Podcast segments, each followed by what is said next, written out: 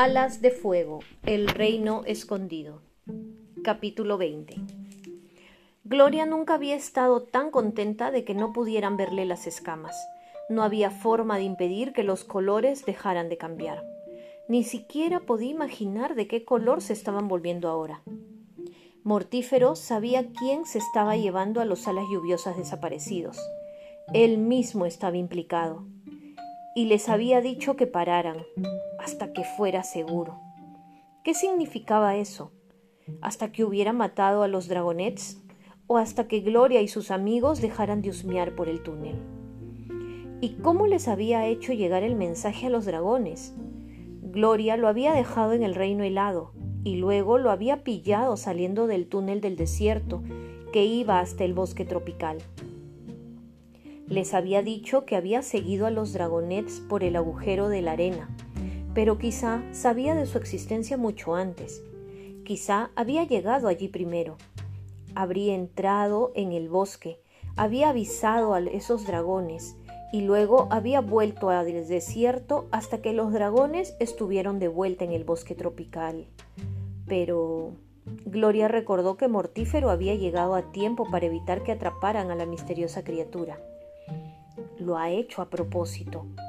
Estaba avisando a los otros dragones, al que respira con dificultad. Mortífero sabía que podíamos atraparlo. Quizá quería que lo hiciéramos. Curvó la cola. Y mis amigos están solos con él. Tengo que volver. Tengo que salir de aquí ahora mismo. Abrió las alas y movió con fuerza la cola, arañando el saco con desesperación. ¡Eh! exclamó la voz grave. Necesito un poco de ayuda. A Gloria dejó de latirle el corazón cuando escuchó ruido de pisadas y el batir de muchas alas. Había más de dos dragones ahí afuera. Empezó a patear oscuras, luchando con todas sus fuerzas, pero varias garras la sujetaron por todos lados y aplastaron contra el suelo. Nunca conseguirás que se calme así, jadeó uno de los dragones. Tendrás que volver a dejarla inconsciente. Será un placer, dijo la voz grave, y una vez más algo golpeó a Gloria en la cabeza. Luego todo se volvió oscuridad. Oye, algo le dio con el hocico a Gloria en las costillas y ésta despertó con un pequeño chillido de dolor. ¿Estás despierta? preguntó la, una voz. Unas garras diminutas le levantaron los párpados y algo borroso se le pegó al hocico para observarla de cerca. Mmm, chilló Gloria a través de la mordaza que tenía en la boca. Intentó quitársela, pero tenía las garras demasiado pesadas y no lo consiguió. Ja, ni lo intentes, dijo la vocecita. Me ha pasado toda la vida despertando a dragones que preferían seguir durmiendo en vez de entrenarme. Soy una experta en esquivarlos cuando se enfadan conmigo, prosiguió la voz. Las diminutas garras le dieron unos golpecitos en la gorjera. ¿Cómo es que no te conozco? Mmm, barboteó Gloria de nuevo. Le dolía la cabeza. La volvió a apoyar en el suelo y no paró de pestañear hasta que el mundo volvió a enfocarse. Vio un hocico pequeño, con forma de diamante, a solo unos centímetros del suyo. Unos gigantescos ojos oscuros sobresalían entre las escamas, doradas y naranjas. La pequeña Dragonet no podía tener más de tres años. Volvió a darle unos golpecitos a la gorjera de Gloria. No te preocupes, sé que no puedes hablar. Soy la única que no tiene una mordaza. Decidieron que mi veneno no era bastante potente, ni podía lanzarlo lo suficientemente lejos como para resultar peligrosa o algo así, supongo. Lo que es bastante injusto, porque si alguien me hubiera entrenado como es debido, creo que me daría súper bien. Y entonces esos dragones estarían súper arrepentidos por haberme metido en esta jaula. Una pequeña onda de furia escarlata le pasó por las alas. Sin muchas ganas, Gloria se sentó para poder mirar a su alrededor. El dolor de la cabeza la atacó con fuerza y tuvo que cerrar los ojos hasta que se convirtió en un poco más que un latido. Cuando volvió a abrirlos se dio cuenta de que no era culpa de sus ojos que todo a su alrededor estuviera tan borroso. Había una neblina extraña en el aire, mezclada con humo, un calor pulsante flotaba sobre sus escamas, aunque no podía ver ninguna señal de que hubiera fuego cerca. Alzó la mirada y vio irregulares paredes de piedra muy cerca de su cabeza. Parecía que el calor provenía de las propias rocas. De vuelta en una cueva, pensó, maravilloso. El saco había desaparecido, pero las ataduras de las alas y garras seguían ahí. También tenía la boca atada, pero ahora parecía ser diferente. Lo que fuera que le mantenía el hocico cerrado era más pesado que las lianas de antes. Visquió e intentó echarle un vistazo. Es una banda de metal, le explicó la pequeña dragonet, inclinando la cabeza hacia ella con lástima. Como esta que llevo yo alrededor del cuello. Es para evitar que usemos nuestro veneno. Pero también para que no podamos camuflarnos y desaparecer. Siempre podrán ver la banda de metal, añadió. Se señaló un cepo grueso y estridente que llevaba en el cuello. Inteligente, pero un problema, ¿verdad? Guardó silencio un momento. Como yo. por cierto, me llamo Kinkahu, por si acaso te lo estabas preguntando. Así que aquí está uno de los dragones desaparecidos, pensó Gloria. ¿Dónde están los otros? En la pequeña cueva solo estaban ella y la dragonet. La luz de una media luna brillante estaba en la puerta, no muy lejos. Gloria intentó dar un paso hacia allí y luego otro. Al ver que no ocurría nada, cayó del techo. Al ver que no ocurría nada, nada cayó del techo, ni la atacó, ninguna alarma se disparó.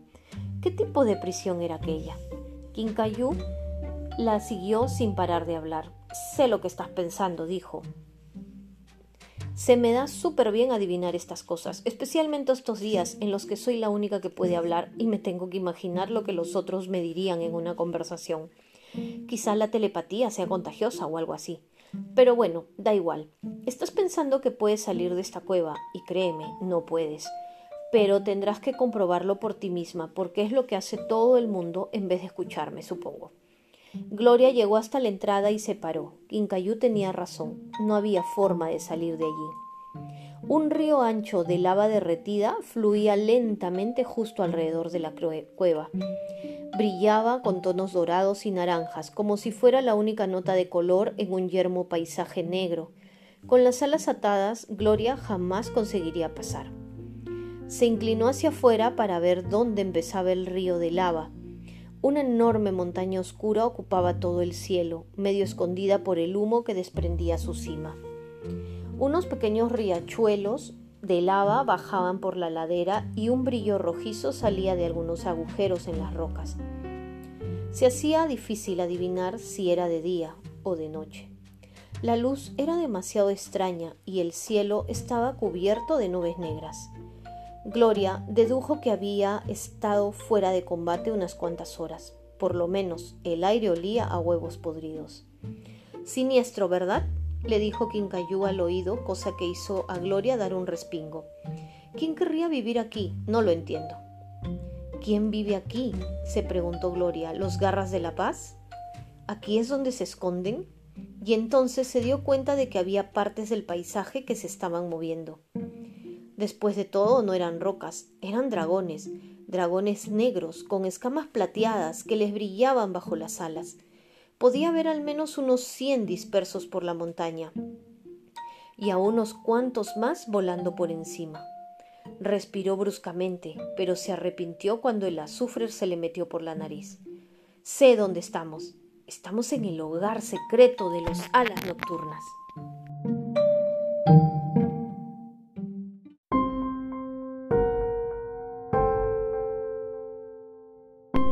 De Fuego, El Reino Escondido, capítulo 21. Gloria se giró hacia la dragonet y señaló con sus garras atadas la mordaza que tenía en la boca. Dios mío, exclamó Kinkahu, mirando cómo las escamas de Gloria cambiaban de color. ¿Te has emocionado por algo? Me pregunto por qué. Oh, también sientes curiosidad. Sí, claro, Claro que la sientes. Debes de tener un montón de preguntas. Yo también tenía muchas preguntas cuando llegué aquí. ¿Eh? Ahora estás frustrada, súper frustrada. Y te estás enfadando. Vaya, ¿por qué te estás enfa...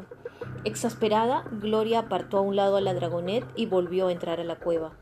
Vaya, ¿estás enfadada conmigo? dijo Ginkayu, trotando tras ella.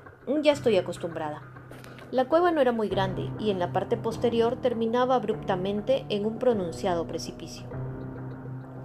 Gloria bajó la mirada hacia el abismo negro como la boca del lobo, sin fuego ni capacidad de ver en la oscuridad. Ningún ala lluviosa se acercaría demasiado, ni que tuviera las alas libres. Así es como visito a los otros prisioneros, le dijo Quincayú. Todas las cuevas y todas sus cuevas y la cueva en la que se supone que estoy yo dan a este abismo. Gloria miró a la dragonet con respeto renovado. Las alas de Quincayú no estaban atadas, pero eran enanas. La mayoría de los dragonets de tres años no podían volar durante mucho tiempo sin descansar. No podía haber sabido cuánto tiempo podría haber estado volando cuando saltó por primera vez en la oscuridad buscando a otros prisioneros. Era valiente y estaba loca. Quincayú inclinó la cabeza hacia Gloria. No tengo ni idea de lo que significa ese color, dijo la dragonet. Vaya, sí que eres diferente, dijo mientras alzaba las patas y tiraba en las de las cuerdas de Gloria que Gloria tenía en torno a las alas. Pero esto es igual, suspiró. No puedo quitárosla a ninguno. Lo siento. Es una especie de nudo súper imposible.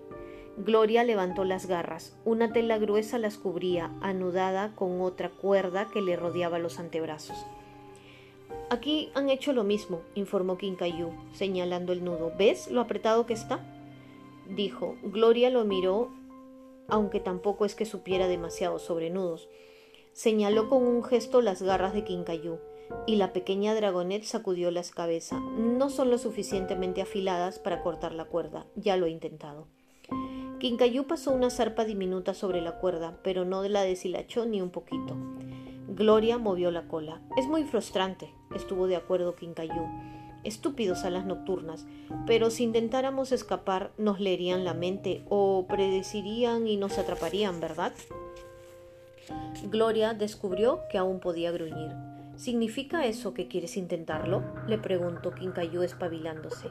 La gorjera se le tiñó de color alrededor del rostro. ¿Por qué nadie más quiere intentarlo? Pero yo sí porque Dios mío, ni siquiera has visto lo horrible que es la comida aquí. No paran de traernos cosas horriblemente muertas, es decir, cosas que llevan muertas semanas, creo. Es mega asqueroso y nos pone enfermos cuando lo comemos. No hay nada de fruta. Tapir ayunó hasta que se murió de hambre. Fue horrible. Yo intento comer lo menos posible. ¿Cómo se supone que voy a trazar un plan de escape con una dragonet que no se cae a mi lado? Se preguntó Gloria, si ni siquiera puedo hacerle preguntas, tales como qué es lo que quieren los alas nocturnas de los alas lluviosas, por qué los secuestran y luego los hacen prisioneros, qué tiene mortífero que ver con todo esto y por qué les había dicho que pararan. Estás confusa, adivinó Quincayú, señalando las escamas de Gloria, y vuelves a estar frustrada. Necesito un color que signifique deja de hacer eso, pensó Lala lluviosa. Luego revoloteó fuera, junto a la entrada de la cueva. Quincayú se giró hacia el sonido, luego se encogió y cerró los ojos. Gloria la adelantó y echó un vistazo fuera. Tres alas nocturnas sobrevolaron el río de lava y desaparecieron dentro de otra cueva situada no muy lejos de la de Gloria. Unos momentos después reaparecieron arrastrando consigo a un ala lluviosa desganado. Las escamas de los alas lluviosas eran gris oscuro, como las nubes junto antes de llover. Era un color lleno de tristeza que Gloria no había visto en ningún otro ala lluviosa. El dragón estaba consciente, pero ni se reveló ni les puso las cosas más fáciles a los alas nocturnas. Se limitaba a colgar entre ellos como si se hubiera rendido por completo. Gloria pensó en las alegres y brillantes escamas de Yambú, y sintió un odio visceral hacia los alas nocturnas, por llevarse a los dragones inocentes de sus casas, y hacia los otros alas lluviosas, por dejar que esto estuviera sucediéndole a sus amigos sin darse cuenta ni preocuparse de que hubieran desaparecido. Los dragones negros levantaron al ala lluviosa por encima del río y lo llevaron a la cuesta de la montaña dejando que la cola le golpeara las rocas. Gloria se quedó mirando hasta que todos desaparecieron en una especie de fortaleza en la mitad de la montaña. Parecía un montón de rocas apiladas, así que no se habían percatado de, ella antes. Pobre gibón, dijo Quincayú. Se lo llevan cada dos por tres. Supongo que su veneno es más interesante que el mío, o algo así. Gloria se giró para mirarla. ¿Ah, sí? Añadió Quincayú. Cuando te lleven allí arriba, intenta fingir que tu veneno no funciona bien o algo así. Para eso es para lo que nos quieren, para derretir cosas. Es muy raro. ¿Es que ellos no pueden derretir sus propias cosas? Por ahora solo he derretido una naranja y unas cuantas hojas. Me pidieron que derritiera esta cosa de metal con forma de garra, pero es una estupidez. Nuestro veneno no funciona con cosas sin vida. Luego me hicieron escupir un poco de veneno en un cuenco y a saber lo que quieren hacer con eso. No lo entiendo. Nos están estudiando, se percató Gloria, o por lo menos estudian nuestro veneno. Se giró y empezó a dar vueltas por la cueva. ¿Esperan usarlo con sus propios fines, como arma? Pero los alas nocturnas no luchan, están al margen de la guerra. Entonces, ¿para qué necesitan un arma? ¿Planean unirse pronto a la guerra? ¿Del lado de quién? Del de Ampolla, por supuesto, pensó inmediatamente, golpeándose la cabeza con la cola. Esta es la razón por la que querrían que le escogiéramos para la profecía. Pero ¿por qué van a unirse ahora a la guerra? ¿Y por qué torturan a los alas lluviosas para conseguir su veneno cuando los alas nocturnas tienen esos poderes tan especiales sobre los que no paran de hablar? Ese debe ser el color de pensar muchísimo, dijo Quincayú saltando sobre una roca y mirando a Gloria con gran interés. Ahora mismo tus escamas son de muchos colores. Nunca he visto a otro ola lluviosa que hiciera eso. Ojalá pudieras hablarme. Sí, ojalá, pensó Gloria. Quizá podamos escapar juntas y luego podrías ser mi profesora, dijo Quincayú. Te prometo que no soy tan horrible como todo el mundo dice, pero tenemos que conseguir que cruces el río de lava. Y luego tenemos que encontrar el túnel de vuelta al bosque tropical y también pasar por esos guardias de ahí y quitarte las ataduras, o quizá debamos hacer eso primero. De hecho, eso tendría mucho más sentido, porque entonces podrías volar y luchar y ese tipo de cosas, pero no tengo ni idea de cómo hacerlo. Quincayú se cayó un momento, dejó caer las alas y de pronto pareció extremadamente joven. Gloria se había preguntado por qué Quincayú no había escapado ella sola, pero si no sabía dónde estaba el túnel y además había guardias contra los que luchar, era demasiado para una pequeña dragonet, especialmente cuando el fracaso se traducía en acabar atada y amordazada como el resto de alas lluviosas. Quizá pueda encontrar algo suficientemente afilado para cortarte las cuerdas, dijo la dragonet, como una piedra muy afilada o... Bueno, no hay mucho más por aquí que no sean rocas. Ay, o podría buscar un hueso muy afilado en alguna de esas cosas muertas tan asquerosas cuando llegue la cena. Va a ser muy asqueroso, pero bueno, tú también podrías hacerlo. Gloria golpeó el suelo con la cola para captar la atención de Quincayú.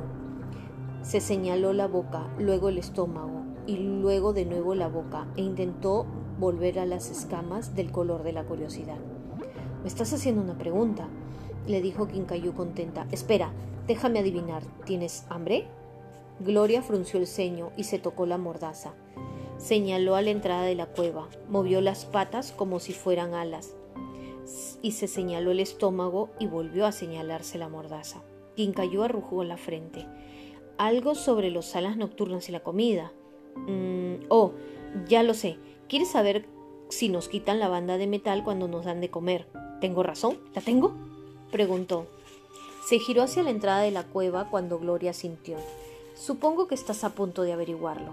La pequeña dragonet salió corriendo hacia la parte trasera de la cueva y desapareció en uno de los agujeros del muro. Gloria podía ver sus ojos brillando en la oscuridad sin perderla de vista.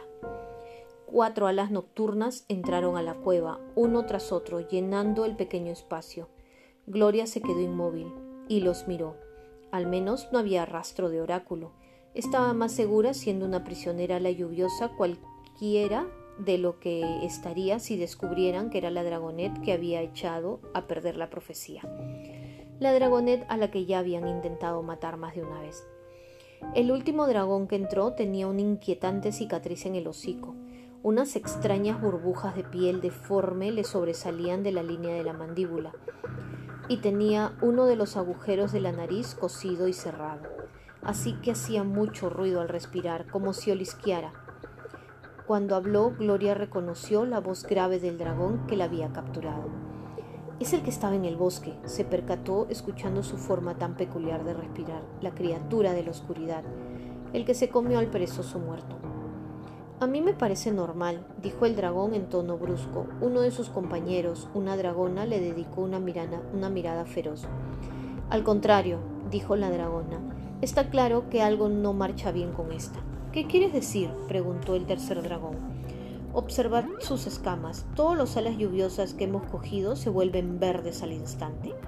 El color que parece significar miedo, pero esta no sé lo que significa, pero estoy viendo retazos de rojo y naranja, quizás un poco de negro por aquí y por allá. Utilizó un palo para señalar los puntos en las alas de Gloria, en un gesto de fría indiferencia. Por el tono desapasionado de su voz, bien podría estar describiendo un escarabajo muy poco interesante. Bueno, intenta mimetizarse con el entorno, dijo el tercer dragón. Eso es algo que suelen hacer, ¿no? Gloria los miró entrecerrando los ojos y cambió sus escamas deliberadamente a morado fuerte. Vaya. exclamó la dragona sin ningún tipo de emoción. Deberíamos llevarla al laboratorio inmediatamente para estudiarla más de cerca. Recomiendo no darle de comer ni tocarle la mordaza hasta que sepamos más. ¡Blech! exclamó el dragón de la cicatriz. Todos los alas lluviosas son iguales. Son unos podridos inútiles. Además, a la reina triunfal no le gusta que cuestionemos sus órdenes, dijo el cuarto dragón. Dio un paso adelante con algo peludo que olía fatal entre las garras. Es la hora de la cena. Puedes ir a preguntarle si podemos llevarnos a este laboratorio después. Lo haré, dijo retrocediendo hacia la entrada. Ya os he avisado. Haced lo que queráis. La ala nocturna salió de la cueva y se alejó volando. Ahora solo quedan tres dragones a los que enfrentarme, pensó Gloria. Puede que hayáis estudiado el veneno de los alas lluviosas pacíficos, bien entrenados y aterrorizados, pero nunca me habéis estudiado a mí. El dragón de la cicatriz sacó una lanza larga de una funda que llevaba en la espalda. El extremo más afilado tenía tres puntas retorcidas con forma de garra, y bajo la luz rojiza despedía un brillo malvado. La levantó entre las garras y sacó la lengua mirando a Gloria como si estuviera esperando una excusa para atacarla. Nos odia, pensó Gloria mirándolo a los ojos. Para él es algo personal. Su mirada recayó sobre la cicatriz. Vaya, parece que eso se lo podría haber hecho nuestro veneno. Me pregunto qué ala lluviosa fue lo suficientemente valiente para hacerlo. Con un escalofrío se dio cuenta de que era la primera vez que veía un dragón que hubiera sobrevivido al veneno de los alas lluviosas, lo que significaba que era posible sobrevivir, lo que significaba que la reina escarlata podría estar viva de verdad. El bulto peludo y muerto aterrizó a sus pies, y los otros dos guardias también sacaron un par de lanzas. Gloria miró fijamente la comida que le estaban ofreciendo. Quincayú no había exagerado. No había exagerado olía horriblemente mal y llevaba muerto mucho tiempo. Apenas podía distinguir qué animal era. Una rata almizclera, quizá. Tenía un asqueroso mordisco negro e infectado en uno de los costados, muy parecido al perezoso del río. Uno de los guardias se inclinó hacia adelante y le golpeó la cara con la lanza. Gloria retrocedió con un gruñido ahogado. Quédate quieta si quieres comer, gruñó el dragón de la cicatriz, o no comerás. A nosotros no nos importa. Gloria tensó las garras, miró la lanza que no paraba de moverse de arriba abajo. Era muy difícil ver lo que había hecho exactamente el guardia, pero Gloria notó cómo metía el gancho de la punta de la lanza en una especie de cerrojo en la banda de metal, para después girarlo y tirar con fuerza. El cepo se abrió y cayó todos los alas nocturnas retrocedieron de un salto con las lanzas en alto, pero no fueron lo suficientemente rápidos.